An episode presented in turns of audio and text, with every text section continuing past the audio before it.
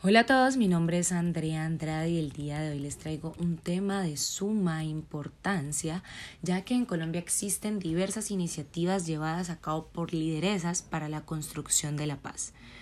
Y el tema de hoy es el fortalecimiento del liderazgo en la mujer.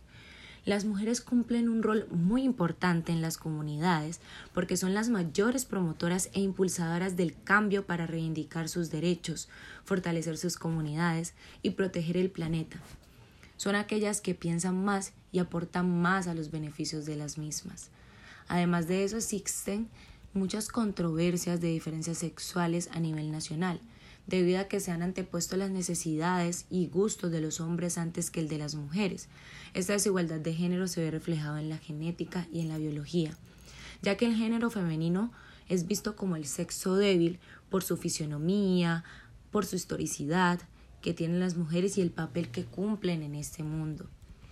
Algunos creen que las mujeres es por naturaleza diferente que los hombres, principalmente debido a las razones biológicas o genéticas, otros opinan que las diferencias que puedan haber se deben al rol que socialmente se les ha dado en casi todos los países y el rol que principalmente se les da es el papel maternal, que se propaga en las esferas de la vida como el trabajo. ¿Se debería entonces dar un trato diferente a las mujeres que a los hombres? ¿Se debería especializarse en trabajos profesionales para mujeres y otros para hombres?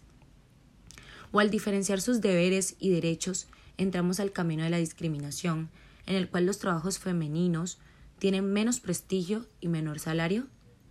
¿Sería entonces más progresista hacia la igualdad tratarlos exactamente como iguales?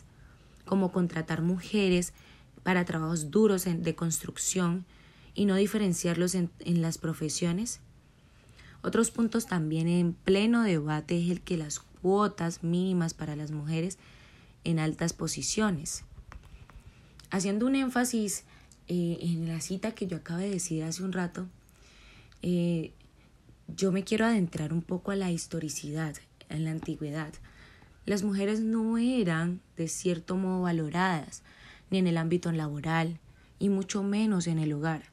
Había un alto índice de mujeres que fueron oprimidas por la sociedad masculina, tanto así desde el año 1857 se vienen dando protesta protestas de lideresas por género femeninos para que se hagan valer sus derechos y que haya una igualdad de género. Aunque la participación de las mujeres en los altos cargos directivos y generales se han incrementado en las últimas décadas, ¿no? su participación en la cima de las escalas organizacional también siguen siendo muy reducidas en un ejemplo de un ejemplo en que las hay 500 empresas más grandes en el mundo y solo el 1% son presidentas por mujer, presididas por mujeres.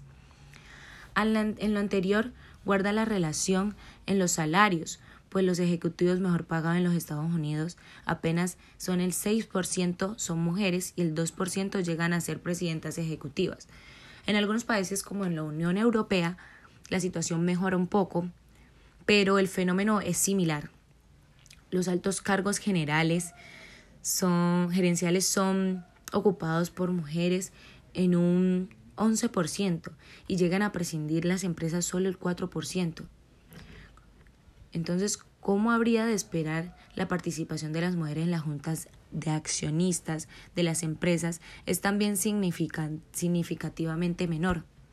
De acuerdo con los datos, en el 2007 en Estados Unidos, estas juntas contaban con 14.8% de mujeres, un, porcentaje similar al de Canadá, que es 13,7%, y más alto en Francia y en España, que ya las mujeres y el liderazgo empresarial, que viene la participación que no supera el 8%, y en Colombia tampoco hay participación paritaria en altos cargos de liderazgo.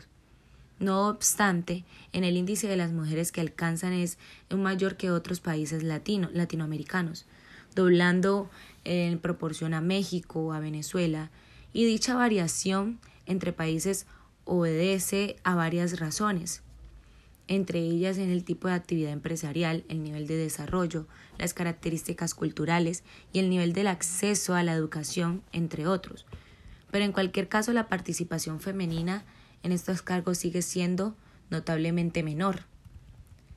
Entonces, yo diría que las mujeres necesitan ser más vistas, las mujeres necesitan ser más escuchadas. Y en ese caso las mujeres afro, dentro de todo el ámbito del liderazgo, le han dado un poco más de tiempo debido a que no tan solo eran mujeres oprimidas, sino también maltratadas físicamente y moralmente, ya que muchas de ellas fueron víctimas de la esclavitud, y en este caso, por esta razón, fue más difícil reivindicar a las mujeres afro. Por eso se ha impuesto muchas leyes y las mujeres afro tienen su cabida dentro del marco de la constitución política y se hacen valer sus derechos también. Esto ha impulsado a muchas mujeres pertenecientes de, de una comunidad a construir la paz en los lugares y en sus residencias. También